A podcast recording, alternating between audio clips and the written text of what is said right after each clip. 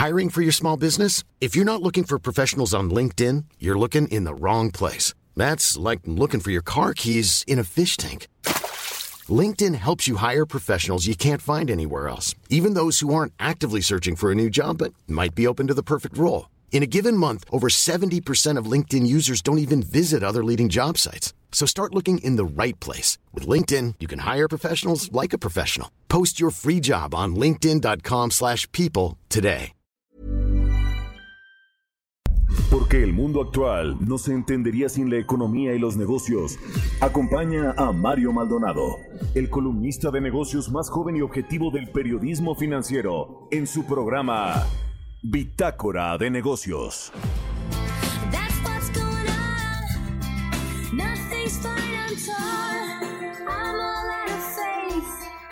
This is how feel. Shamed. Lying naked on the floor. Illusion never changed into something real. Wide awake and I can see the perfect sky is tall. You're a little late. I'm already told.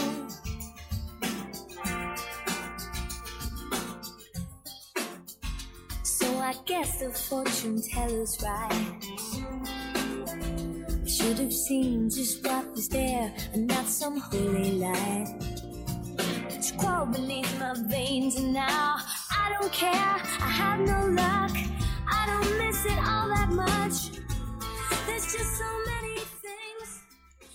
¿Qué tal? ¿Cómo están? Muy buenos días. Bienvenidos a Bitácora de Negocios. Yo soy Mario Maldonado. Me da mucho gusto saludarlos en este lunes 31 de mayo del 2021. Saludo con mucho gusto a quienes nos escuchan a través de la 98.5 de FM aquí en la Ciudad de México, desde donde estamos transmitiendo en vivo en la cabina del Heraldo Radio. También a quienes nos siguen por la 90.1 de FM en Monterrey, Nuevo León, por la 100.3 de FM en Guadalajara, Jalisco y en el resto del país también a través de las estaciones del Heraldo Radio en el sur de los Estados Unidos y nos pueden ver también en la página en la página www.heraldodemexico.com.mx ahí está el streaming de el streaming de lo que sucede en la, en la cabina del Heraldo Radio. Oiga, me están diciendo que Monterrey ya no es la 90.1, es la 99.7 de FM. Entonces nos escuchamos allá por la 99.7 de FM en Monterrey, Nuevo León, aquí en- a donde mandamos un, un gran saludo. Bueno, pues arrancamos este lunes, inicio de semana, con música, como todos los días, un poco de música. Al inicio de Bitácora de Negocios, esta canción se llama Torn, es de Natalie Bruglia. Eh, esta semana estaremos escuchando canciones de artistas que brillaron y lograron tener éxito con una sola canción. Es el caso de esta australiana cantante y actriz Natalie Imbruglia, que logró notoriedad en las décadas de los 90 y 2000 y su mayor éxito fue este de Torn, que grabó en 1997. Bueno, pues ahí está, vamos a entrar a la información, hablaremos con Roberto Aguilar como todos los días tempranito aquí en Bitácora de Negocios, los temas financieros más relevantes. Eh, eh, se disparan los contagios en Asia por la variante más peligrosa del COVID-19. La OCDE mejora pronóstico de crecimiento mundial para el 2021 y 2022. Y China cambia política demográfica.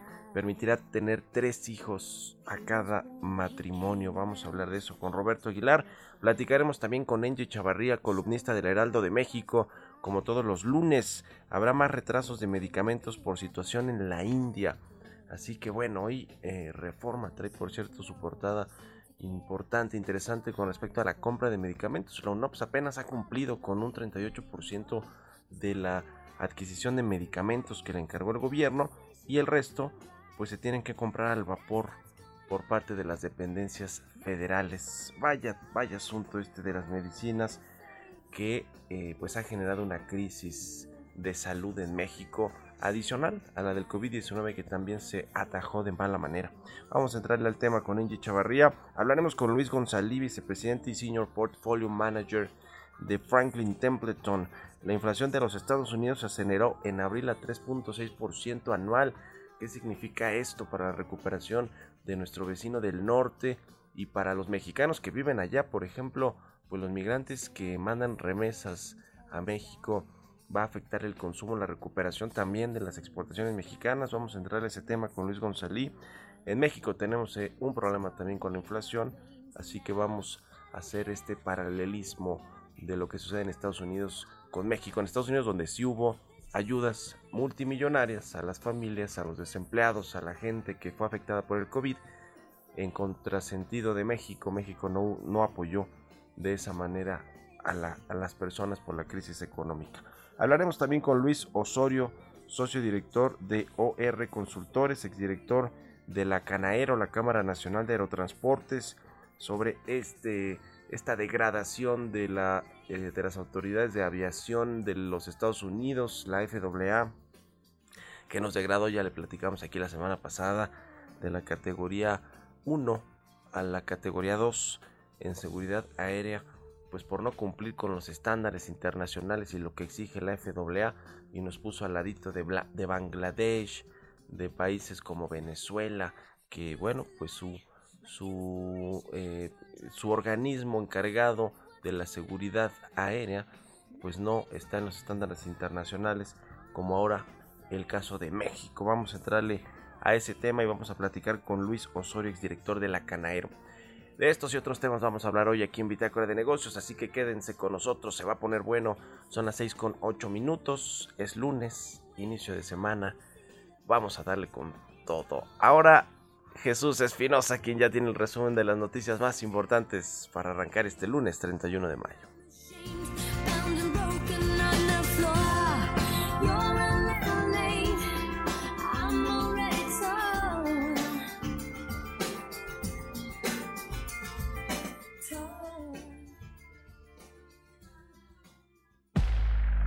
Resumen reporte mensual de finanzas públicas y deuda pública de la Secretaría de Hacienda, informó que al mes de abril del 2021 los ingresos presupuestarios alcanzaron una suma de 2 billones de pesos, lo que representa una cifra récord. La Oficina de las Naciones Unidas de Servicios para Proyectos informó que Bombardier Transportation México incumplió con la entrega de documentación establecida en la licitación de material rodante para el Tren Maya. Miguel Torruco, secretario de Turismo, consideró que México recuperará la categoría 1 en seguridad aérea durante la próxima temporada de invierno, es decir, del 20 de diciembre de este año al 9 de enero del 2022. Raquel Buenrostro, jefa del Servicio de Administración Tributaria, presentó los detalles del complemento denominado Carta Aporte, al que describió como una minita de oro que permitirá incrementar la recaudación en 150 mil millones de pesos al año. De acuerdo con la encuesta Gestión de los Fondos COVID, la brecha de la rendición de cuentas, México tuvo la calificación de limitado en la medición de la transparencia con la que se manejó la gestión de la política fiscal que implementó como respuesta a la crisis del COVID-19. De acuerdo con la calificación Fitch Ratings, en 2021 los precios de la vivienda en México aumentarán entre 2 y 4% en términos nominales, un ritmo más lento respecto a años anteriores. Bitácora de negocios en El Heraldo Radio. El editorial.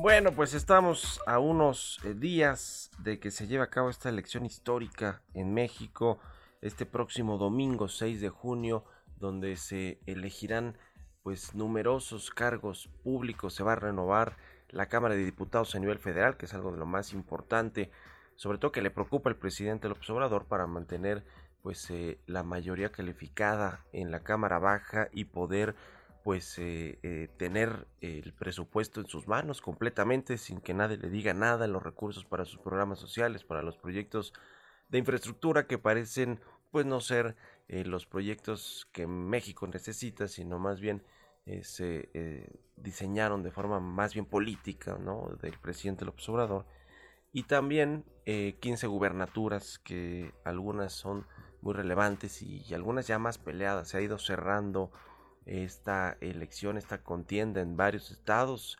Yo creo que por lo menos en, nueve estados está la competencia importante según lo que revelan las encuestas recientes y antes pues se, decía que Morena, el partido del presidente Andrés Manuel Observador que lo llevó a la presidencia, podía quedarse con 13 o 14 de estos 15 estados que van a renovar gubernatura, además de los congresos locales este eh, próximo 6 de junio. Pero bueno, ¿cómo ven los mercados, los inversionistas? Esta renovación del Congreso, sobre todo de la Cámara de Diputados, que le decía tiene que ver con el presupuesto y con la aprobación pues de leyes o cambios constitucionales que pues ahora tienen que pasar por el Senado donde no hay esta mayoría eh, eh, aplastadora de Morena y de sus partidos aliados, pero sí eh, lo ven con preocupación. Lo cierto es que la mayoría de los bancos de inversión, los analistas estiman que Morena va a perder algo de fuerza en la Cámara de Diputados.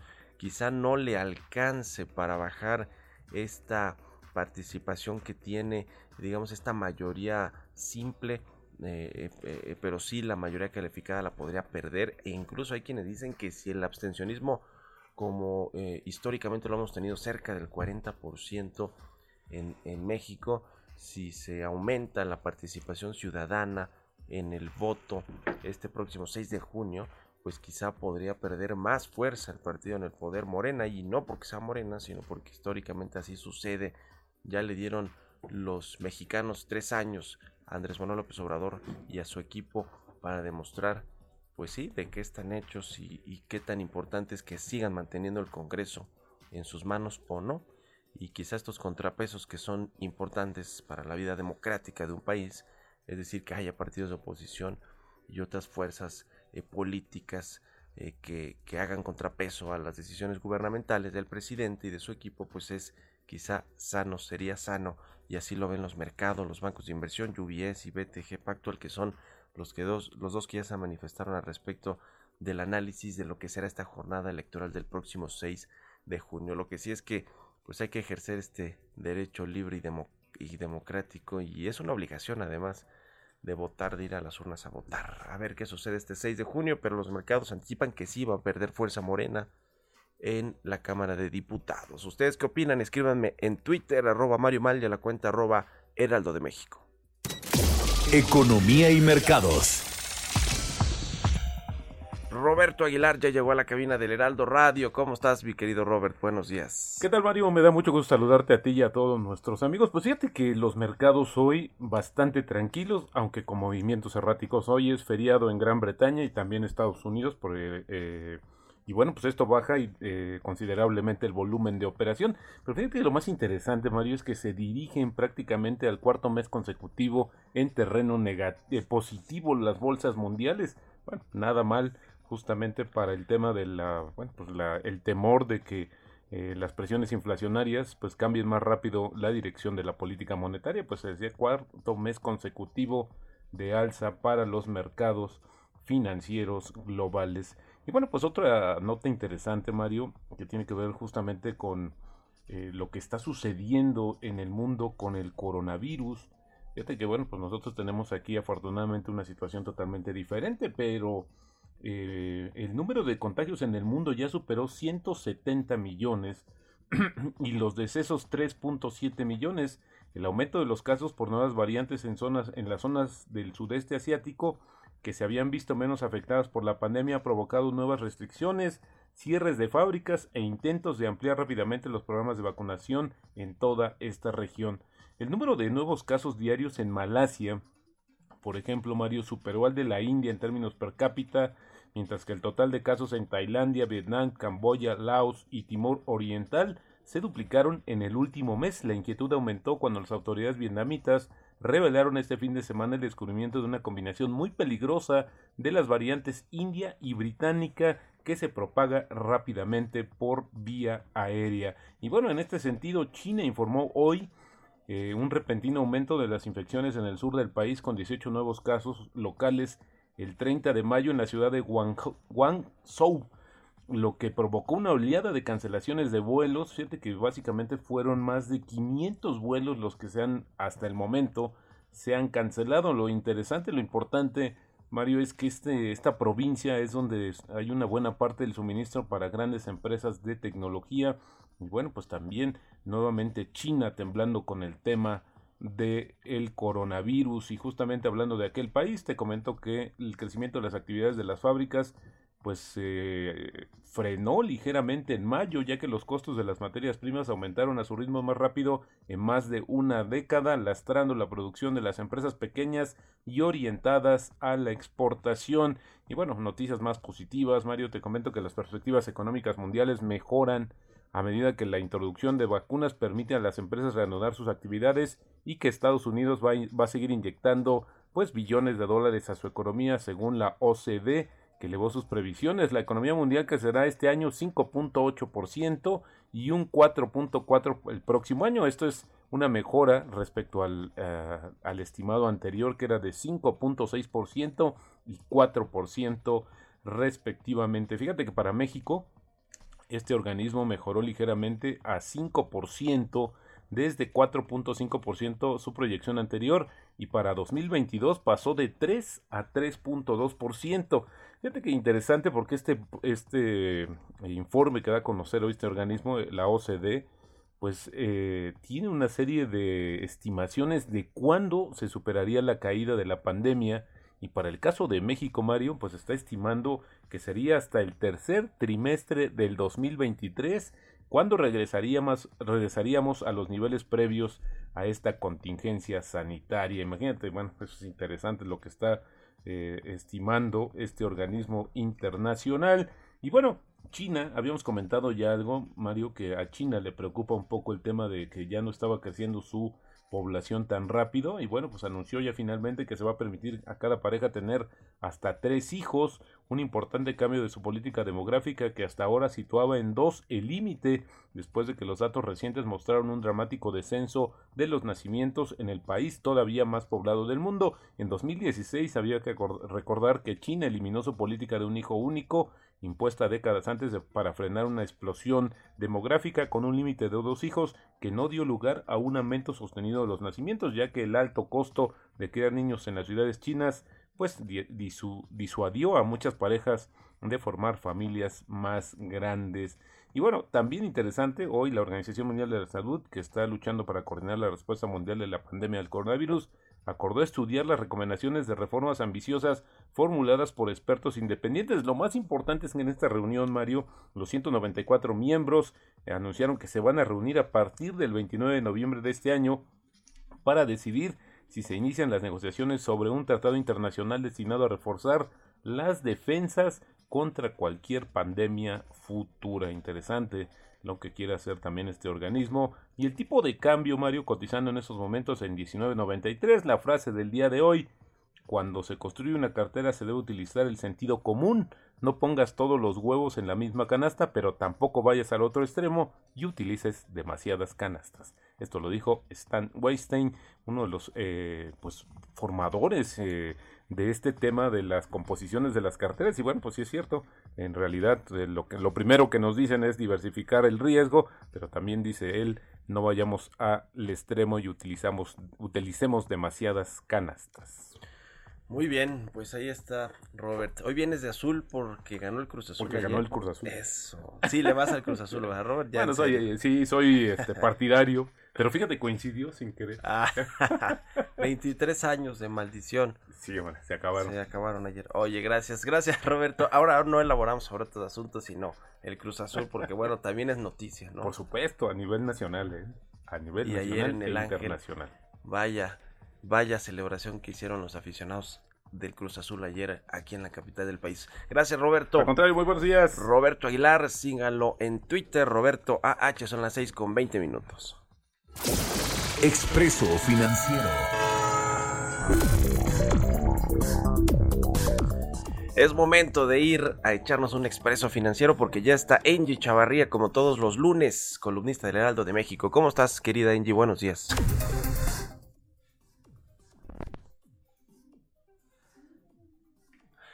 No tenemos a Angie Chavarría todavía. Bueno, hay un problemita ahí. Le decía que vamos a platicar con ella sobre los retrasos en la llegada de medicamentos, entre otras cosas, además de la mala gestión del gobierno federal con estas compras de gobierno a través de la UNOPS y eh, la intención de no adquirir medicamentos a farmacéuticas o a muchas farmacéuticas que están en México instaladas y tampoco distribuirlas a través de los antiguos distribuidores de medicinas y de insumos y de insumos médicos. Además de eso, pues hay problemas de eh, producción y abasto en países como la India, que es precisamente el principal eh, fabricante de medicamentos y eh, cuya crisis del COVID-19 pues se salió de control en las últimas semanas, en los últimos meses y tienen sus propios problemas para abastecer de medicamentos, incluso pues a la población de la India más difícil pues vender medicamentos al exterior, como el caso de México.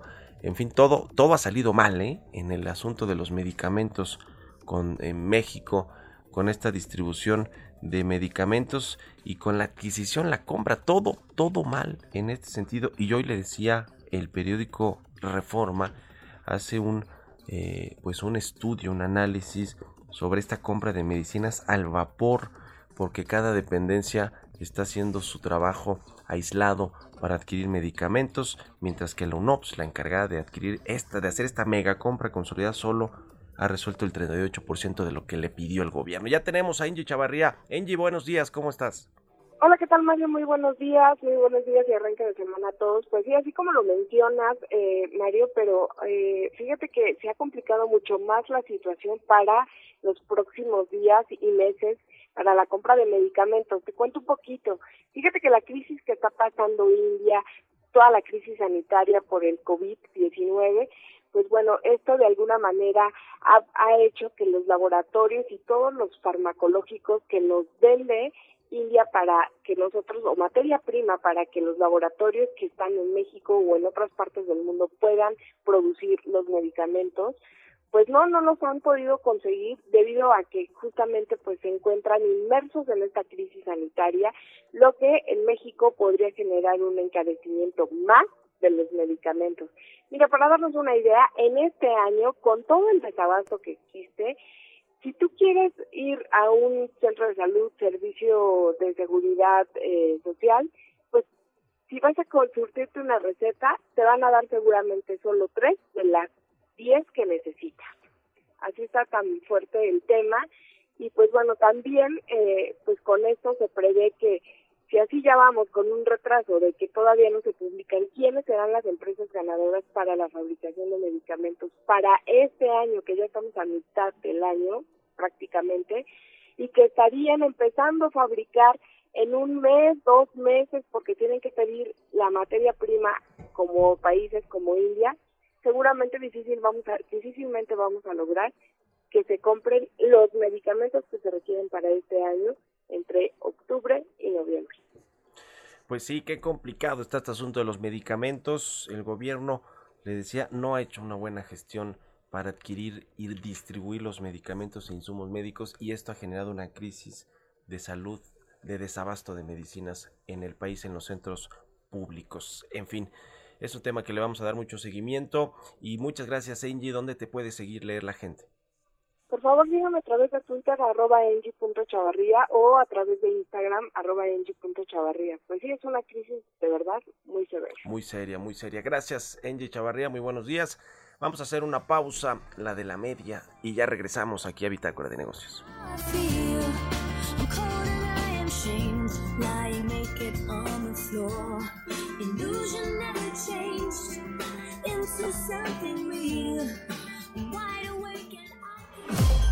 Continuamos en un momento con la información más relevante del mundo financiero en Bitácora de Negocios con Mario Maldonado. Regresamos. Estamos de vuelta en Bitácora de Negocios con Mario Maldonado. Entrevista.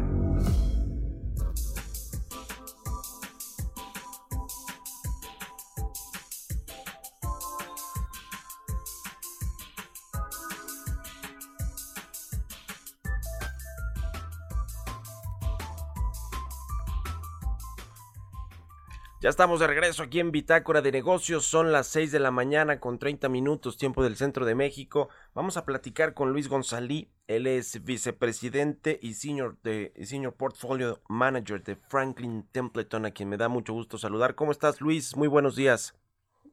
Mario, buenos días, ¿cómo estás?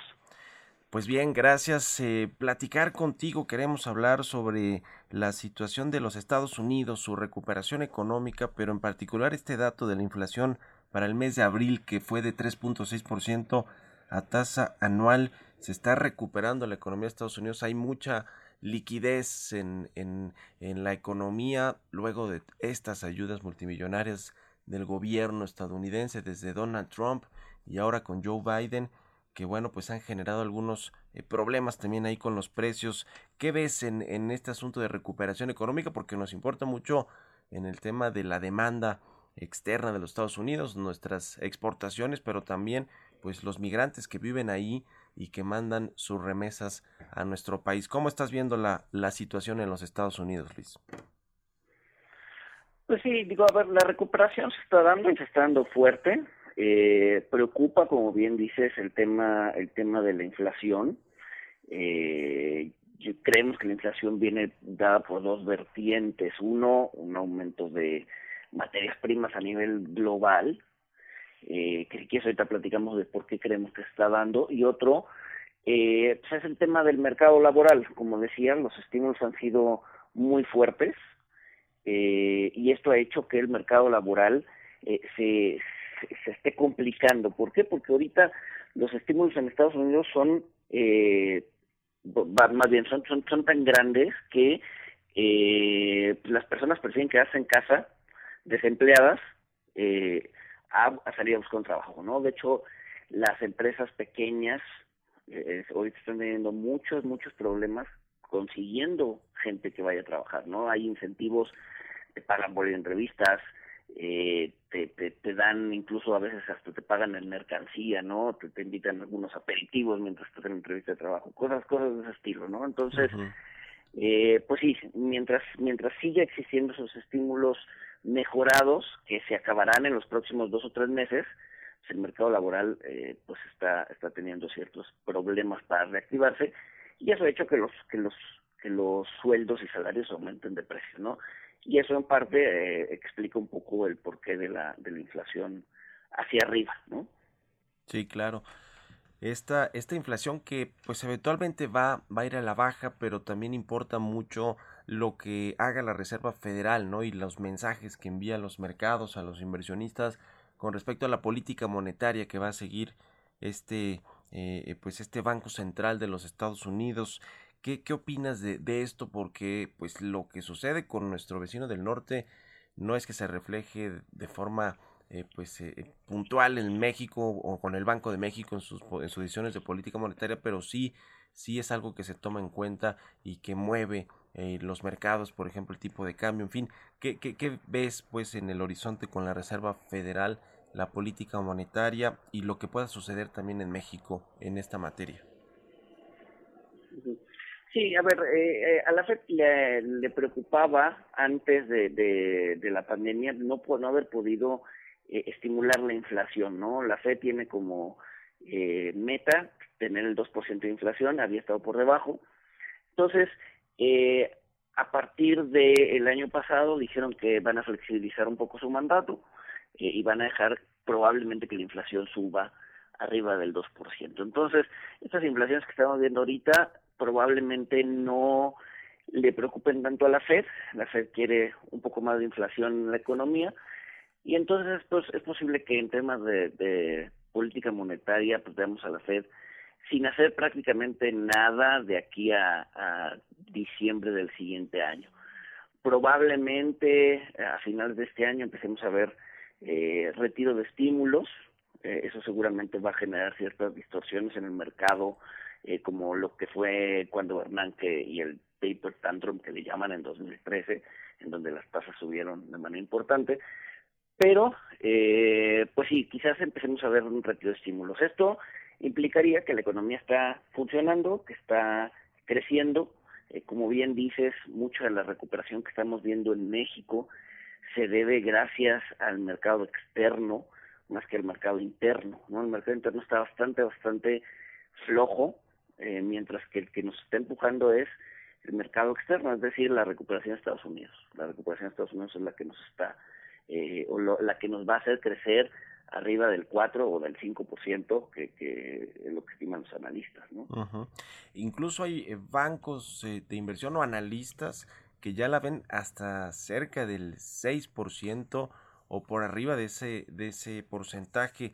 ¿Tú lo ves posible que haya una recuperación más eh, sostenida, más sólida en los próximos meses que nos lleven a estas tasas de crecimiento de el 6 o por arriba del 6% del Producto Interno Bruto en el 2021, Luis? Pues es, mera matemática, ¿no? Si, si México llegase a crecer 0% en los próximos meses, digo, durante el año, en los siguientes tres trimestres, el crecimiento anual del país sería alrededor del 4%, solo con no crecer o simplemente no decrecer. Entonces, si empezamos a ver cierto crecimiento, aunque sea menor, eh, pues sí vamos a tener unas tasas de crecimiento entre 5 y 6% y un efecto base importante detrás. Entonces, no lo veo no lo veo descabellado. Eh, mucho va a ser eh, eh, la actividad externa y mucho va a ser un tema aritmético y de base, ¿no? entonces, sí, sí, sí podemos ver un crecimiento un poco más acelerado pero mucho va a ser de, de, de, de, afuera, pues, ¿no? El mercado interno sigue bastante, bastante deprimido. En México, ¿cómo, cómo bueno, nos decías que el, efectivamente el mercado interno, además, la demanda interna está pues eh, creciendo, recuperándose muy lentamente y lo que está jalando la economía es el sector exportador y la recuperación de los Estados Unidos. Eh, ¿Qué tendría que pasar para que el mercado interno, el consumo, eh, pudiera recuperarse y que fuera el sector de los servicios, que es el más importante para la economía, pues que, que, que, que, veamos algo, algo más sólido de recuperación, porque no se ve que con las políticas actuales o con el gasto público eh, y la inversión privada que tampoco está fluyendo eh, de forma importante, pues que sean, sean los, los que nos van a llevar a este eh, recuperación del mercado interno, ¿no? ¿Qué, ¿Qué, debería hacer el gobierno, los empresarios, los consumidores? ¿Qué podrían hacer para poder recuperar la economía de una forma más sólida, Luis? A ver, de, entrada yo creo que el tema de la pandemia es importante, al parecer sí está bajando aquí en México los contagios y eso ha permitido que las personas salgan todavía más, eso podría ayudar si se mantiene ese ritmo, ese ritmo de contagios a la baja, digamos, y otra cosa importante pues, es el, eh, digamos que la confianza, ¿no? Eh, pues desde que empezó el sexenio la, la confianza ha ido a la baja, eh, las políticas públicas no han ayudado a que se incremente, entonces, eh, pues cambiar un poco el, el, el, pues digamos que el mensaje o, o la dinámica que existe entre el gobierno y el empresario. La verdad es que se ve complicado, eh, probablemente las elecciones eh, del siguiente eh, sábado, del siguiente domingo, perdón, este, ayuden si es que se restablecen un poco los balances de poder, eh, probablemente el empresario se anime a, a, seguir invirtiendo y gastando en México. Sin embargo, si, este, si, si, si los, si el balance de poder se, se, se, se agudiza a favor del, del, del partido que está en poder actualmente, pues probablemente vemos un, un trienio bastante complicado hacia adelante, ¿no? En donde va a haber falta de inversión, el, el, sector privado no va a querer eh, tener nuevos proyectos, y bueno, vía el consumo, pues igual, ¿no? Al no, al no haber una recuperación económica, pues el consumo va a seguir deprimido. ¿Cómo ves eh, las elecciones, y me refiero en términos de lo que eh, de lo que piensan los inversionistas, los mercados, lo que están anticipando más bien con respecto a lo que sucederá este próximo 6 de junio. Imagino que para pues, los inversionistas extranjeros o los locales, eh, lo, lo, importante es la Cámara de Diputados, ¿no? Donde se aprueba el presupuesto federal, donde pues eh, es parte de, la aduana para pasar algunas leyes, cambios constitucionales, sobre, pero sobre todo el presupuesto y el presidente López Obrador lo ha dejado muy claro, ¿no? Lo que importa de mantener esta mayoría eh, calificada en la Cámara Baja, pues es que se eh, pasen los presupuestos y no se recorten eh, er, recursos para programas sociales, para proyectos de infraestructura, etcétera. ¿Qué, qué ves tú? Qué, eh, ¿Cuál es el, el, sentir de los inversionistas de los mercados con respecto a lo que va a suceder este próximo 6 de junio, Luis? A ver, nosotros creemos, el escenario base es que mantiene ese 50% más uno que le va a permitir pasar presupuestos, ¿no? Se ve, según las encuestas, se ven complicadas. Eh, entonces, nosotros sí estamos pensando eso. Eh, nosotros creemos que independientemente de cuál sea el resultado de la votación, ya sea que pierda ese 50% más uno o que lo mantenga y pierda algunas gubernaturas, acuérdate que al inicio se esperaba que ganaran 15, 15 de las 15, ahorita ya va más o menos como la mitad. Yo creo que independientemente de cuál sea el resultado, va a haber cierto ruido político hacia adelante, ¿no? Si gana fuerza, seguramente vamos a ver a un eh, Moreno un poco más envalentonado, con ganas de cambiar cosas. Si pierde fuerza, pues seguramente va a haber una narrativa de eh, fraude, ¿no? Y, cualquiera de esos dos escenarios pues va a traer incertidumbre al mercado y volatilidad. Entonces, la verdad es que nosotros estamos esperando un junio complicado para los mercados nacionales, eh, independientemente de cuál sea de cuál sea el resultado, ¿no? Este puede, podemos ver un tipo de cambio presionado, tasas presionadas, la bolsa ha tenido un muy buen año, pues probablemente veamos que se regrese un poco. Entonces sí, yo creo que en julio volatilidad va a ser el nombre del juego eh, y mucho a raíz de eh, incertidumbre política o riesgos políticos. ¿no? Que vaya que importan, importan mucho para eh, la certeza de los inversionistas, para ver si conviene o no estar en México invertidos no solo en pues en estos activos eh, financieros o en los bonos mexicanos, sino pues eh, con, con, inversiones eh, físicas, ¿no? Es decir, los empresarios, las empresas de, de, sobre todo el extranjero que apuestan por países en crecimiento, en desarrollo. Y México, pues con la recuperación económica y lo que sucede en los Estados Unidos es un país muy atractivo para, pues para invertir. si tomamos en cuenta lo que sucede con Estados Unidos, con nuestro principal socio comercial, no tanto así por el clima político, en México y social incluso por la polarización que hay entre, eh, entre pues quienes apoyan al presidente y quienes no. En fin, es un tema interesante, eh, eh, Luis. Y por último, el, el, asunto de la inversión financiera. ¿Cómo, ves también que, que, va a ir en los próximos meses la, la apuesta de los extranjeros en las tendencias de bonos gubernamentales? Pues mira, hemos visto que, a ver, eh, un poco de contexto, México el año pasado fue eh, el peor mercado emergente, ¿no? Hubo salidas importantes de, extranjeros en, el mercado de renta fija. Este año, al principio también vimos salidas fuertes, contrario a lo que estaba pasando en otros emergentes, que eran entradas, ¿no? Eh, sin embargo, en las últimas semanas, cuatro o cinco semanas, hemos visto que se ha detenido, digamos que, en la salida fuerte de extranjeros, eh, y entonces, eh, pues ya, ha estado bastante estable en las últimas semanas. Creemos que otra vez, ¿no? La idea de las elecciones, eh, la incertidumbre que puede llegar, eh, nos ha ayudado que las calificadoras estén esperando a ver qué es lo que pasa con las elecciones. Ya eh, S&P, Fitch, Moody's se han eh, ratificado la calificación del país, sin embargo, mantienen, dos de ellas mantienen perspectiva negativa, es decir, están buscando o están esperando ver qué es lo que va a pasar después del 6 de junio.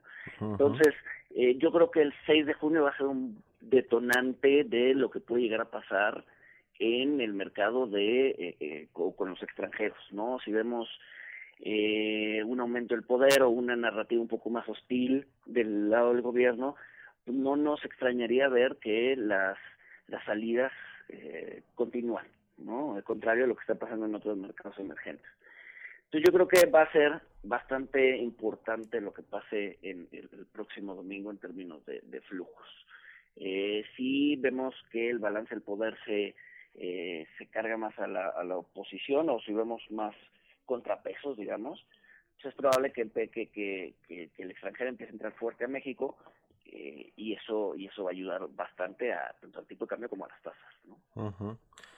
Pues ya lo estaremos viendo. Te agradezco mucho, como siempre, eh, Luis González, vicepresidente y senior portfolio manager de, de Franklin Templeton, por haber tomado la llamada y muy buenos días. Muy buenos días, Mario. Saludos a tu auditorio. Un abrazo, que estés muy bien. Son las 6 de la mañana con 45 minutos. Historias empresariales.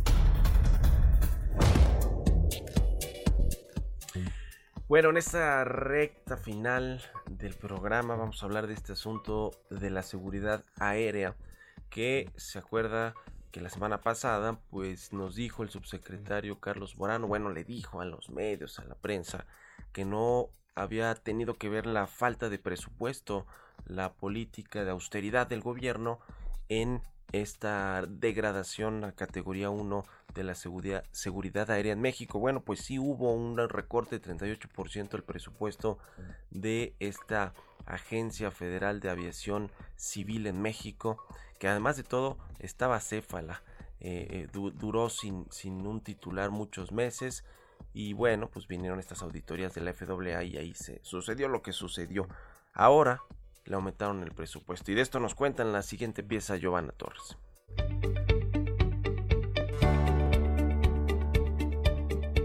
Luego de que la Administración Federal de Aviación de Estados Unidos degradó la calificación de México de categoría 1 a categoría 2 en seguridad aérea al considerar que no cumple con los estándares de la Organización de Aviación Civil Internacional, autoridades de nuestro país se vieron sorprendidas debido a que se creía haber completado el 97% de los requisitos, por lo que de inmediato hubo reacción con la intención de regresar a categoría 1. La Agencia Federal de Aviación Civil de México obtuvo un aumento presupuestario de cerca de del 40% y contratará a 180 nuevos inspectores. De acuerdo con Carlos Antonio Rodríguez Munguía, director de la Agencia Federal de Aviación Civil de México, de los 150 millones de pesos que hubo de aumento en el presupuesto, también se destinarán recursos para incrementar los salarios y capacitar al personal en inglés.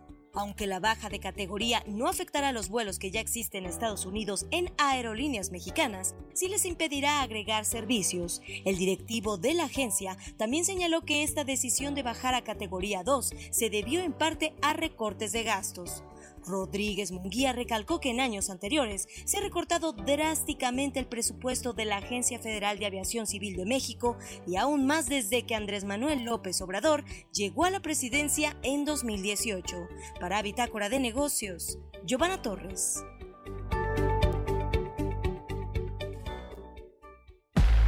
Entrevista.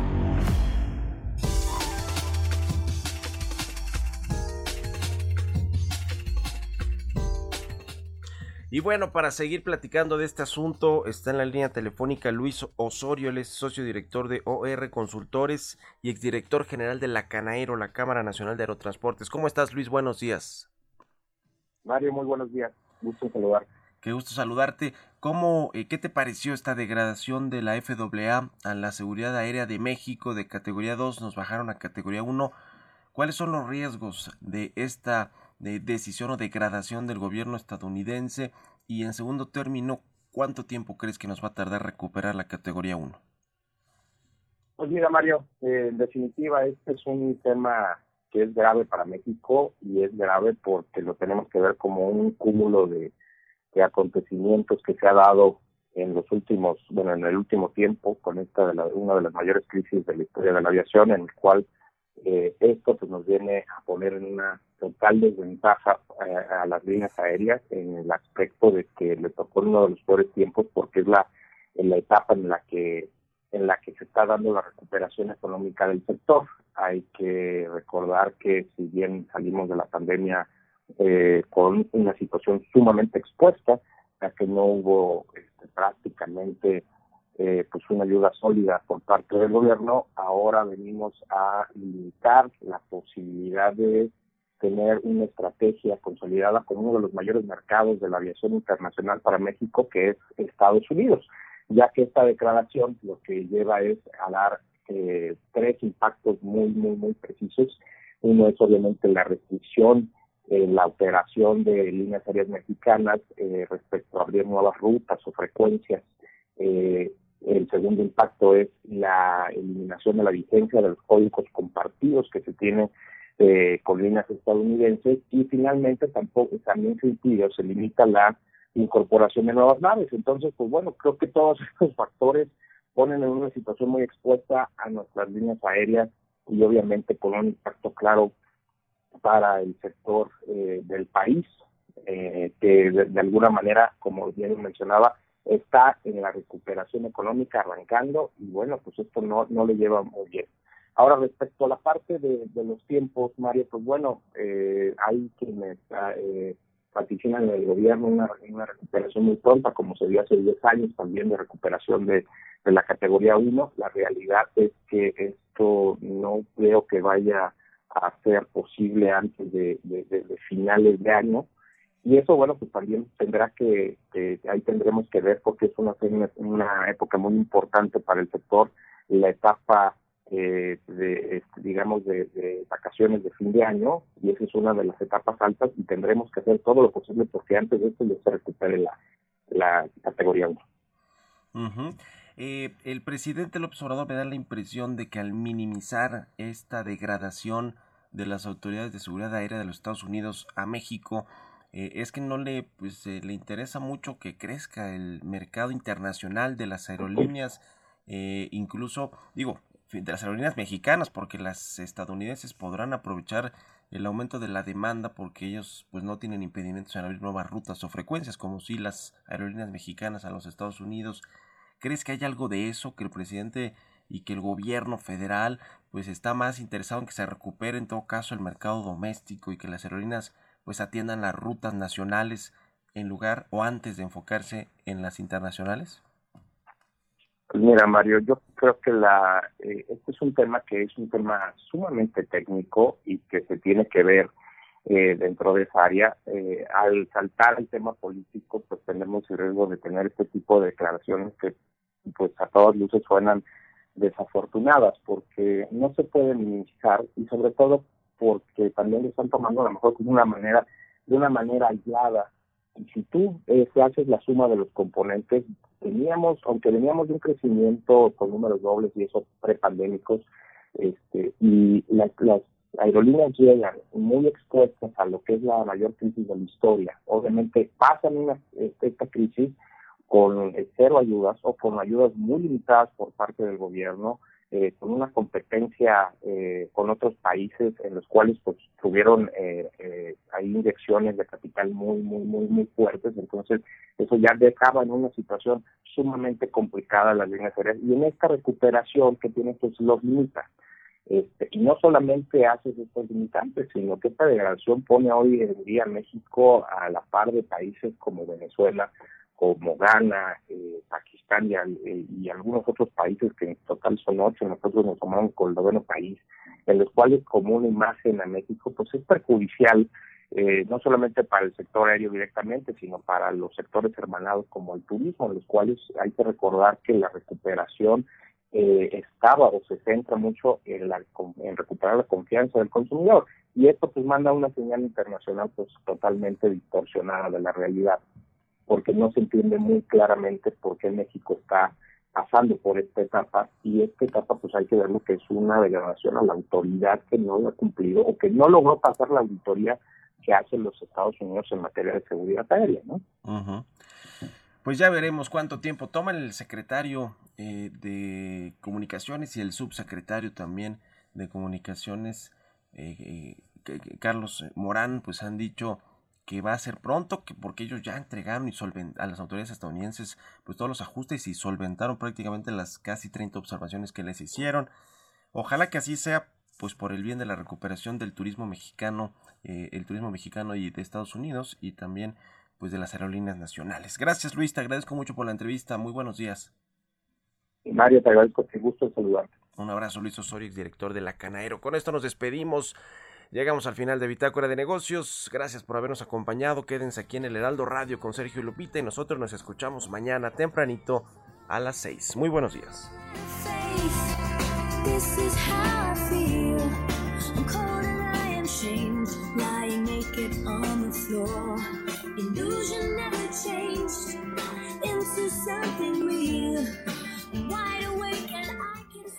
Esto fue Bitácora de Negocios con Mario Maldonado, donde la H suena y ahora también se escucha. Una estación de Heraldo Media Group.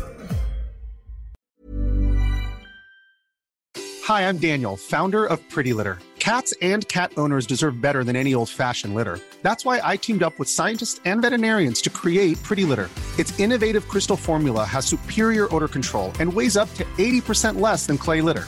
Pretty Litter even monitors health by changing colors to help detect early signs of potential illness. It's the world's smartest kitty litter. Go to prettylitter.com and use code ACAST for 20% off your first order and a free cat toy. Terms and conditions apply. See site for details.